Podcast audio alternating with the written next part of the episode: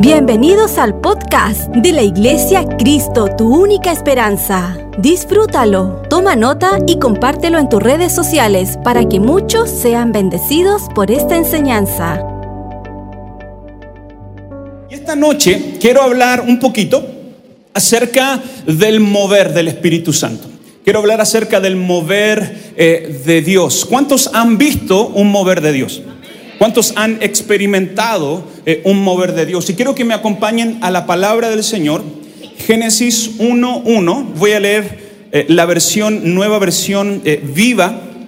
Y dice así la palabra del Señor. Al principio dice, en el principio creó Dios los cielos y la tierra. Y la tierra estaba desordenada y no tenía forma y la oscuridad cubría el profundo abismo. Hay una coma ahí. Mientras el Espíritu de Dios se movía sobre las aguas. En el principio la tierra solamente era desorden. Algunas versiones dicen que estaba vacía. En esta versión dice sin forma. Y estaba en oscuridad. En la tierra estaba tres cosas. Número uno, desordenada. Número, un, número dos, sin forma. Y número tres, en oscuridad. Pero esta coma me bendice tanto porque dice, aunque haya desorden, aunque haya no haya vida y aunque haya tinieblas, el espíritu de Dios se sigue moviendo. Lo voy a repetir una vez más. En el principio creó Dios los cielos y la tierra. La tierra estaba desordenada, no tenía forma. La oscuridad cubría el profundo abismo mientras que el Espíritu Santo se movía. En otras palabras, aunque usted y yo veamos caos, el Espíritu Santo se sigue moviendo. Aunque usted y yo veamos desorden, el Espíritu Santo se seguía moviendo. Y yo cuando leo este versículo siempre se me viene esto eh, a la cabeza, la tierra desordenada, vacía, sin forma, oscuridad, pero por sobre eso había algo que se estaba moviendo. Por sobre el caos había algo que se estaba moviendo. Por sobre el desorden había algo que se estaba moviendo. Y estoy hablándole a alguien por el Espíritu esta noche. No importa lo desordenada que esté tu vida. No importa lo vacía que esté tu vida. No importa en cuánta oscuridad te hayas metido. El Espíritu Santo se sigue moviendo en tu vida. Se sigue moviendo en tu matrimonio. Se sigue moviendo en tu casa. Yo siento la presencia de Dios en esta noche porque el Espíritu Santo se sigue moviendo a pesar de mi desorden. ¿Cuántos dicen amén? ¡Uh! Primera de Samuel 14, 18 dice, entonces Saúl le dijo a Agías, trae el arca de Dios. ¿Qué simboliza el arca de Dios? La presencia de Dios. En ese entonces el arca de Dios estaba con el pueblo de Israel. ¿Con quién estaba el arca? Con el pueblo de Dios. Diga conmigo la presencia de Dios. Dígalo fuerte, la presencia de Dios está conmigo.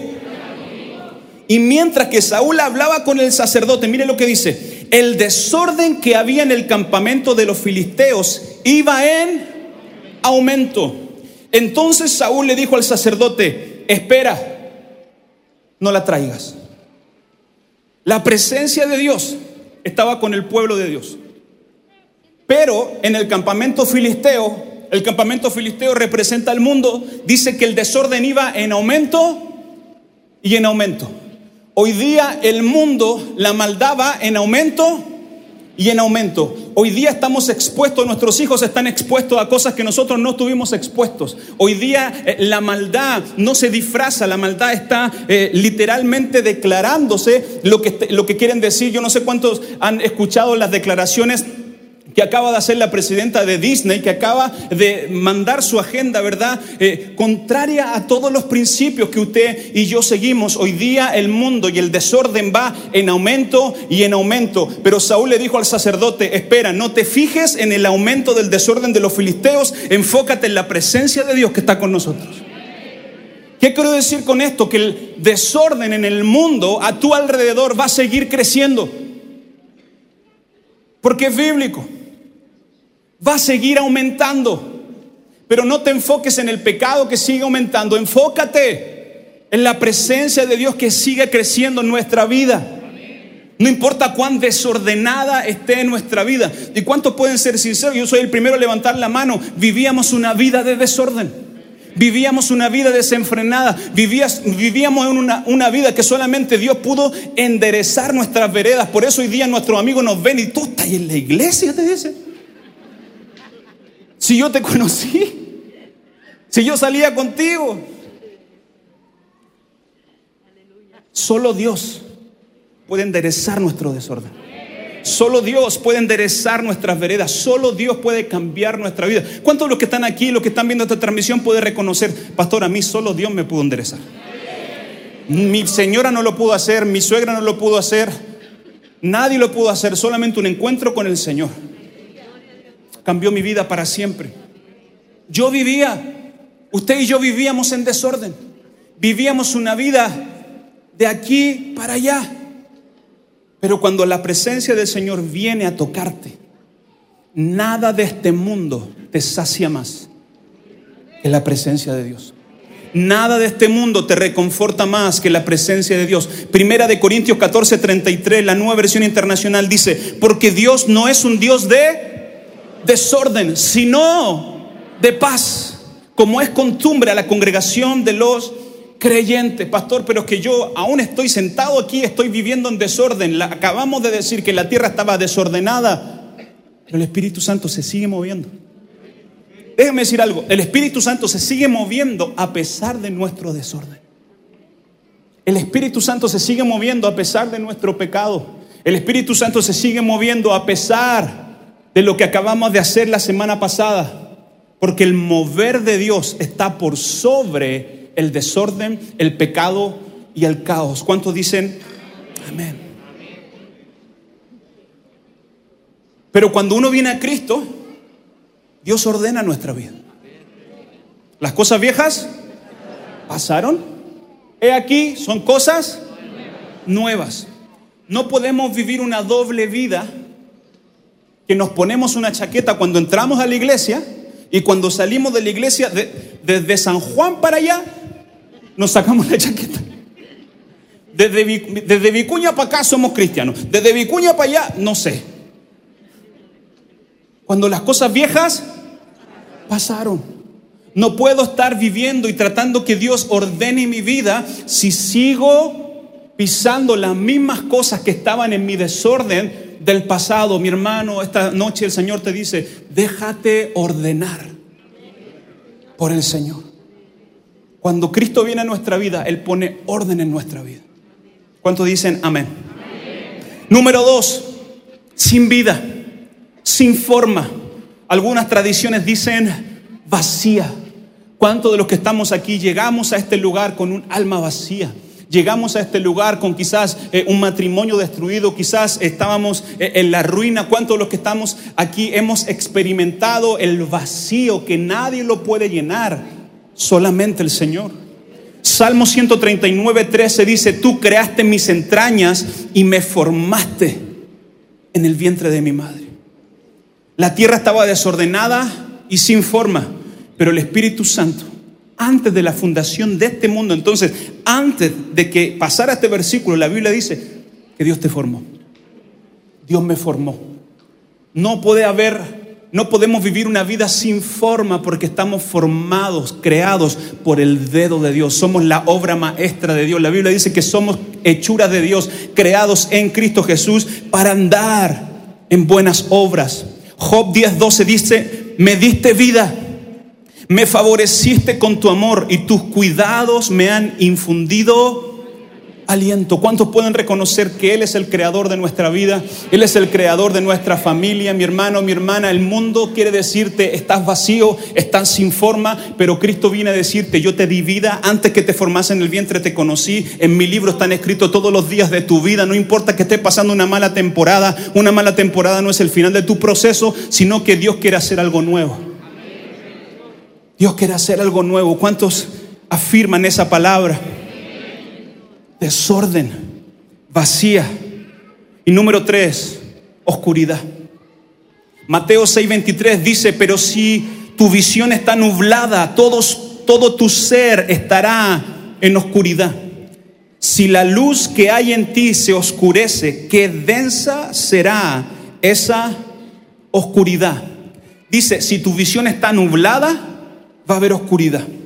Pero donde hay una visión clara, luz vendrá a tu vida.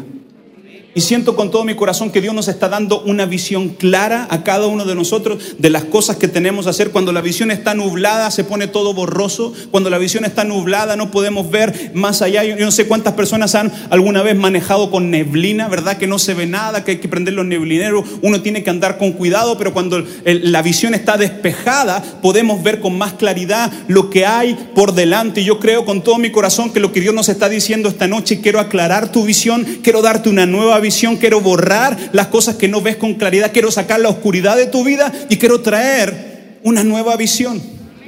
Si tu visión está nublada, todo tu ser estará en oscuridad. Si la luz que hay en ti se oscurece, qué densa será esa oscuridad. Y eso es lo que el diablo hace en nuestra vida. La luz que está en nuestra vida la quiere apagar día a día con el pecado, con recordarnos nuestro pasado, con trancas, con la eh, decisión de no perdonar. Hay cosas en tu vida y en mi vida que van apagando nuestra luz. Pero ¿cuántos saben que en la noche más oscura, a la mañana siguiente, sale el sol más brillante? La buena noticia es que en la noche más densa y más oscura, al terminar esa noche, comienza a brillar una vez más el sol de justicia. Una vez más sus misericordias se renuevan en nuestra vida y Dios nos da una nueva oportunidad. Primera de Juan 2.11 dice, pero el que odia a otro que creyente todavía vive y camina en la oscuridad. No sabe por dónde ir, pues la oscuridad lo ha cegado. El odio ciega nuestra capacidad de ver el futuro. Cuando comienzo a odiar a otra persona, cuando hay cosas que no he resuelto, una eh, falta de perdón que no he resuelto, la Biblia dice que eso va cegando nuestra visión y nos va llevando más y más y más en oscuridad. Pero cuando la luz de Cristo viene, la Biblia dice que la luz de Cristo ha alumbrado nuestro entendimiento y podemos ver las cosas con claridad. Y yo quiero declarar esto sobre tu vida. Esta semana verás las cosas con claridad. Las cosas que no sabías qué decidir, Dios te va a dar luz, Dios te va a dar claridad para que tomes buenas decisiones. ¿Cuántos dicen amén? Dale un aplauso fuerte al Señor.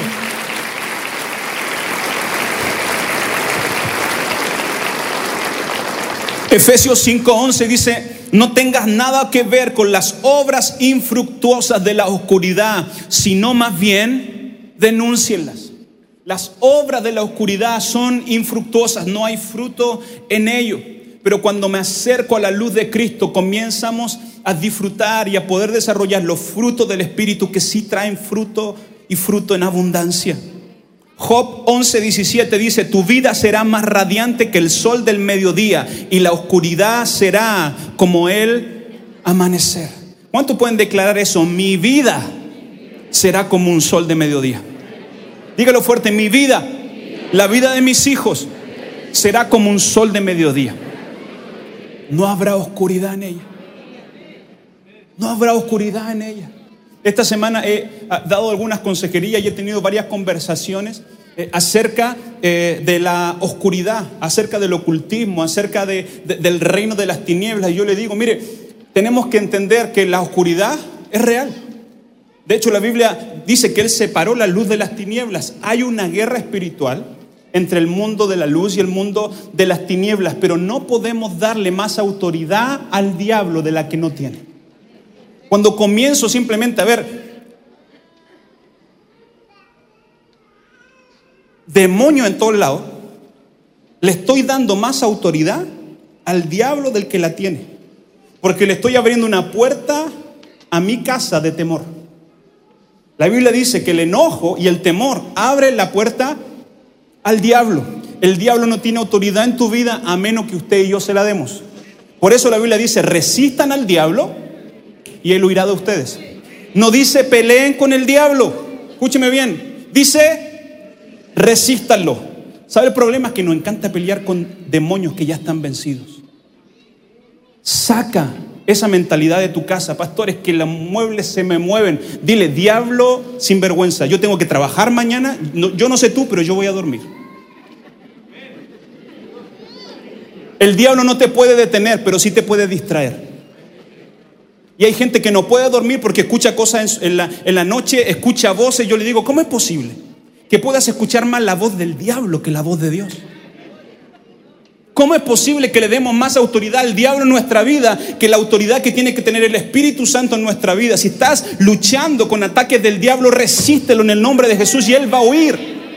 Pero no le des más atención de la que él quiere. ¿Sabe por qué? ¿Qué es lo que él quiere? Eso. Atención. El diablo es escandaloso porque no tiene poder. Lo quiero repetir, el diablo es escandaloso porque lo único que puede es distraerte, porque él sabe que no puede detenerte. ¿Cómo va a ganar una guerra que ya ha sido ganada por nosotros?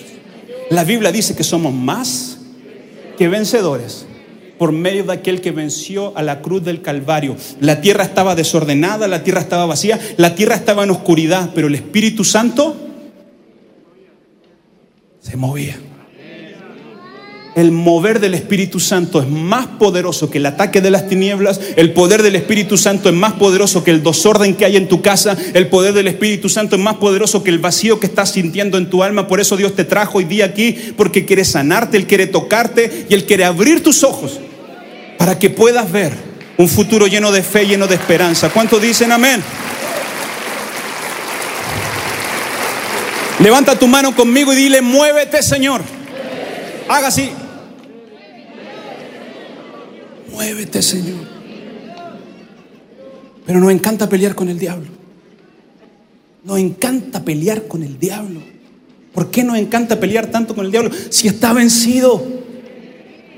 Está vencido.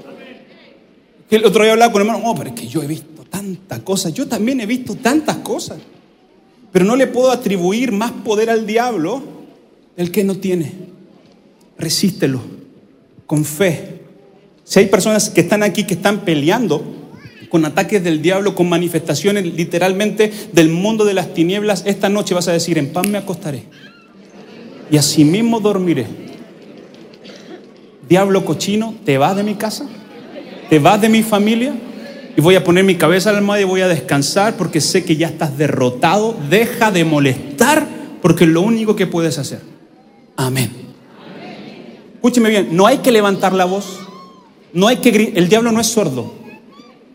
No hay que gritarle al diablo. Algunos creen que por levantar más la voz se va a ir el diablo, como que fuera sordo. Toma autoridad en el nombre de Jesús. No hay nada más que el diablo tema a un hombre y una mujer que está bajo autoridad. Por eso la Biblia dice, sométanse pues a Dios, resistan al diablo y él huirá. Pero primero dice, sométanse. ¿Por qué no podemos echar al diablo? Porque mi vida no está bajo sujeción. ¿Quieres que el diablo salga de tu casa? ¿Quieres que el diablo salga de tus hijos? ¿Quieres que el diablo salga de tu empresa? Pónete bajo autoridad. Y vas a ver cómo cuando me pongo bajo sujeción, autoridad del cielo viene. Y no tengo que levantar la voz, sino que tengo que declarar, hay libertad en el nombre de Jesús. ¿Cuántos dicen amén? Romanos 5:20 dice, la ley de Dios fue entregada para que toda la gente se diera cuenta de la magnitud de su pecado. Pero mientras más pecaba la gente, más abundaba la gracia maravillosa de Dios. Mientras abundó el pecado, sobreabundó la gracia. Estamos viviendo el tiempo de donde hay más pecado en nuestro país y en el mundo entero. Pero le tengo una noticia, estamos también viviendo el tiempo de mayor gracia que la iglesia de, Cristo ha vivido sobre la faz de esta tierra. No te asuste porque el, el mal sigue avanzando, porque le tengo una noticia, va a seguir avanzando. Van a seguir sacando leyes que nosotros no queremos que saquen, pero mientras abunda el pecado, la gracia siempre va a ser mayor siempre va a ser superior. No pongas tus ojos en el pecado, pon tus ojos en la gracia de Dios.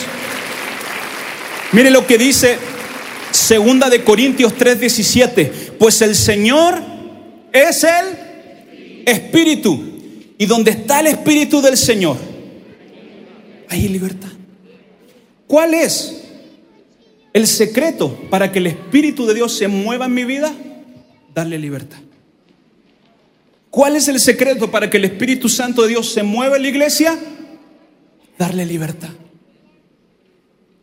Porque el pecado va a seguir aumentando. Pero cuando entiendo y me enfoco en la gracia de Dios, comienzo a darle libertad a esa gracia. Y el Espíritu Santo se va a mover. ¿Sabe cómo, qué es lo que provocó todos los avivamientos? Si usted comienza a estudiar las historias de los avivamientos, ¿sabe lo que provocó los avivamientos? Obviamente una gracia inusual del cielo sobre la tierra, pero lo que lo mantuvo ardiendo era el hambre de la gente. Era el hambre de la iglesia. Me acuerdo que hace tres años tuve la oportunidad de, de estar con el pastor Claudio Freyson en una, en, un, en una cena. Yo le preguntaba, no lo dejé ni comer ese día, yo le, yo le preguntaba, ¿qué fue lo que provocó el avivamiento? Y me dijo, ¿sabe lo, ¿sabe lo que fue? Comenzamos una reunión de oración y nunca más la terminamos. ¿Cómo? A ver, explíqueme. Dice que comenzaron una reunión de oración a las 8 de la noche y la terminaron a las 8 de la noche del otro día. Y un avivamiento comenzó. Así que espero que haya comido bien, porque aquí vamos a estar hasta... La... No, mentira. No, estar tranquilo, tranquilo.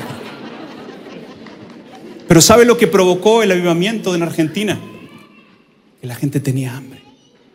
La gente quería más de Dios. Cuando probamos su presencia, siempre vamos a querer más. En el mundo natural, cuando uno come, se sacia. Pero en el reino de Dios, cuando uno come de Dios, quiere más. Cuando hay hambre por más, algo va a comenzar a pasar en tu familia, algo va a comenzar a pasar sobre la iglesia. Lucas 1.35 dice, el ángel le contestó, el Espíritu Santo vendrá sobre ti y el poder del Altísimo te cubrirá. Hay momentos donde buscamos a Dios que no sentimos nada. Pero hay momentos donde buscamos a Dios y algo te cae encima. Hay momentos en que buscamos al Señor y algo te cubre. Yo no le puedo eh, eh, explicar qué cosa, eh, pero algo pasa cuando estamos buscando al Señor. Y yo sé que esta búsqueda que estamos teniendo, muchos de los que están aquí en algún momento van a sentir que algo les va a cubrir, que algo los va a llenar. Es el Espíritu Santo, es el mover del Espíritu Santo, darle libertad. Escúcheme bien esto, el mover es de Dios, pero es mi responsabilidad mantenerlo encendido. ¿Cuántos han hecho un asado alguna vez? ¿Sí? Con leña, con, con carbón. Si uno no está pendiente del fuego, se apaga y hasta ahí quedó el asado. Un día me invitaron a unas cabañas en Panguipulli y yo no sabía hacer la combustión. Entonces, esa noche prendí el fuego, estaba súper contento, me fui a acostar y yo pensé que el fuego iba a estar, iba a estar, toda la noche prendido. Entonces, como a las dos, a, las dos horas, comencé a sentir la nariz helada. Y, todo, y él, se había apagado el fuego. Y ahí, no, que usted tiene que mantener el fuego encendido. Y mire lo que dice la Biblia en Levítico 6:12. Entre tanto, el fuego del altar debe mantenerse ardiendo. Nunca deberá apagarse. Cada mañana el sacerdote le echará leña nueva al fuego, luego acomodará la ofrenda quemada sobre él y también quemará la grasa de las ofrendas de paz. Recuerden, el fuego del altar siempre debe estar encendido y nunca debe apagarse. Hoy día, usted y yo somos el altar. Nuestros corazones tienen que estar encendidos todos los días. Pero eso no depende de Dios. Eso depende de nosotros. ¿Cómo? Trayendo leña. Trayendo leña. ¿Cuántos han cortado leña alguna vez? A ver, levante la mano.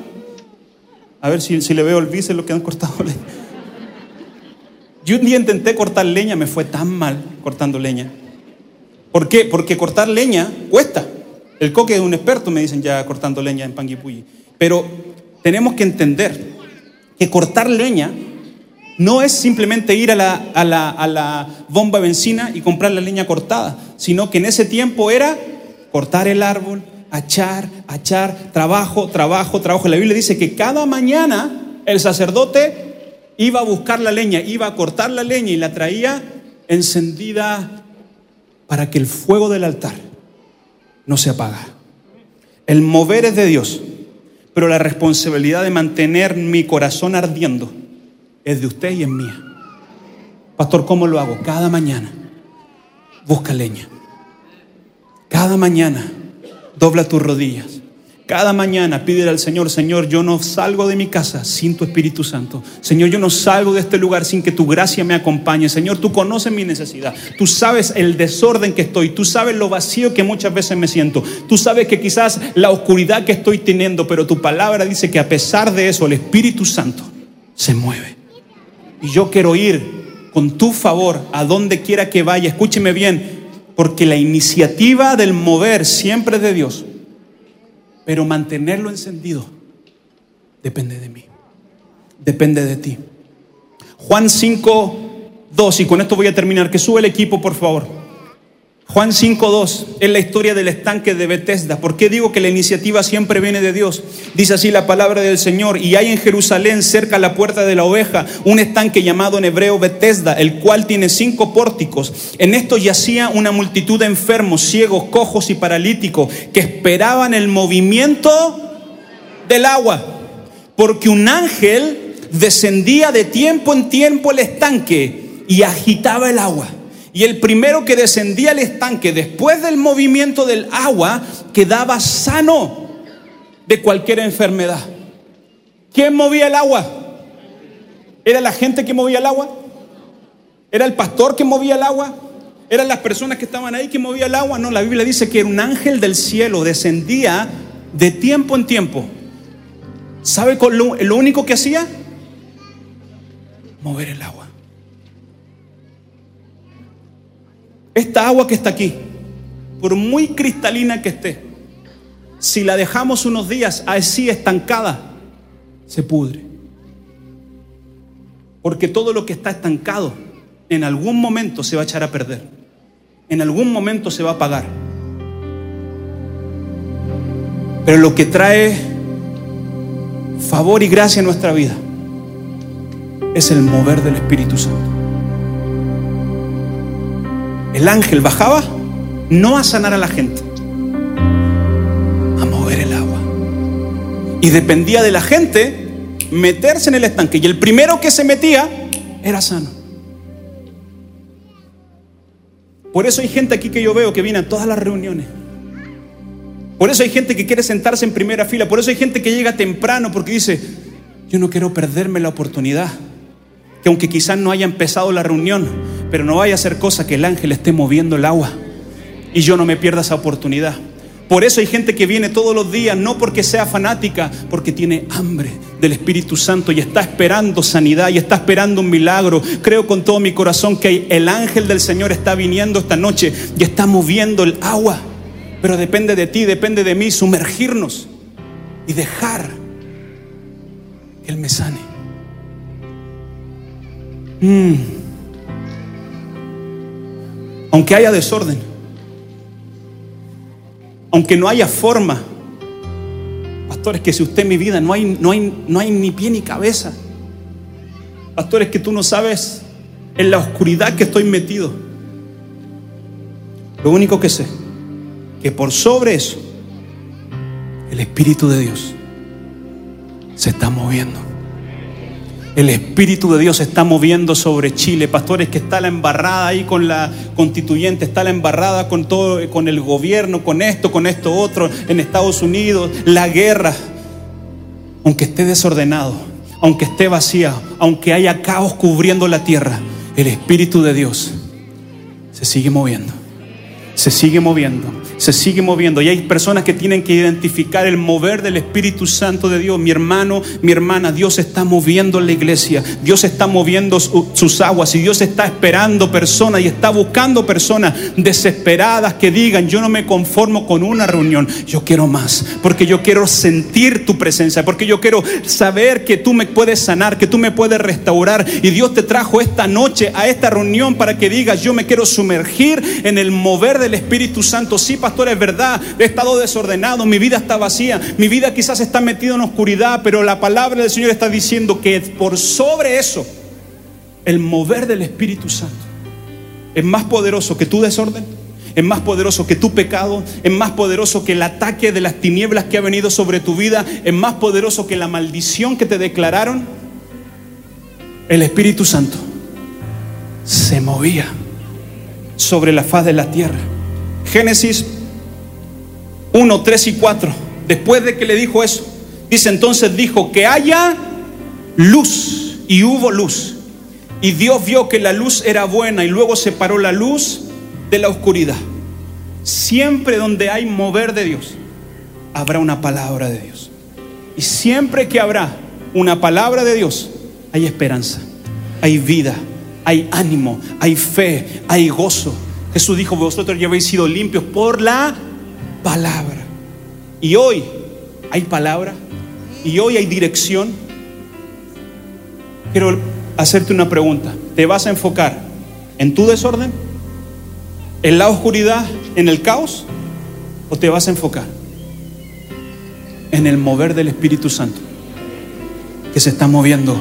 Aunque tú no lo veas, se está moviendo. Porque esto no es por vista, esto es por fe. Y los que la agarran van a comenzar a ser llenos del Espíritu Santo, van a comenzar a ser tu vida, van a comenzar a ser transformadas. Yo, yo siento que jóvenes, que niños van a comenzar a ser tocados por el Espíritu Santo, que nadie va a orar por ellos y van a ser llenos del Espíritu Santo. ¿Sabe por qué? Porque estamos expectantes. Cuando Él mueva el agua, yo me quiero sumergir. Yo no me lo quiero perder, yo quiero estar ahí. Póngase de pie, por favor. Y vamos a comenzar a adorar al Señor. Y vamos a pedirle al Espíritu Santo que venga a traer ese mover. En el nombre poderoso de Cristo Jesús, levanta tus manos al cielo. La gracia del Señor, el favor del Señor llena este lugar. Llena este lugar, llena cada persona que está viendo esta transmisión. En el nombre poderoso de Cristo Jesús declaramos favor, declaramos gracia, declaramos la presencia del Señor cubriendo nuestras casas, nuestra familia. Ningún portonazo te va a tocar, nadie te va a agarrar. ¿Por qué? Porque estamos cubiertos bajo la sombra del Altísimo. En el nombre poderoso de Jesús, todo temor se va ahora. En el nombre poderoso de Cristo Jesús, resiste al diablo y él va a huir de tu vida, él va a huir de tu casa, Él va de tu familia. Oh, ahora mismo por el poder de Dios, levanta tus manos al cielo y declaramos tu gloria, Señor, su presencia tocándonos. Si esta enseñanza fue de ayuda para tu vida, coméntanos en nuestras redes sociales de la Iglesia Cristo, tu única esperanza. Gracias por conectar con nosotros. Recuerda suscribirte.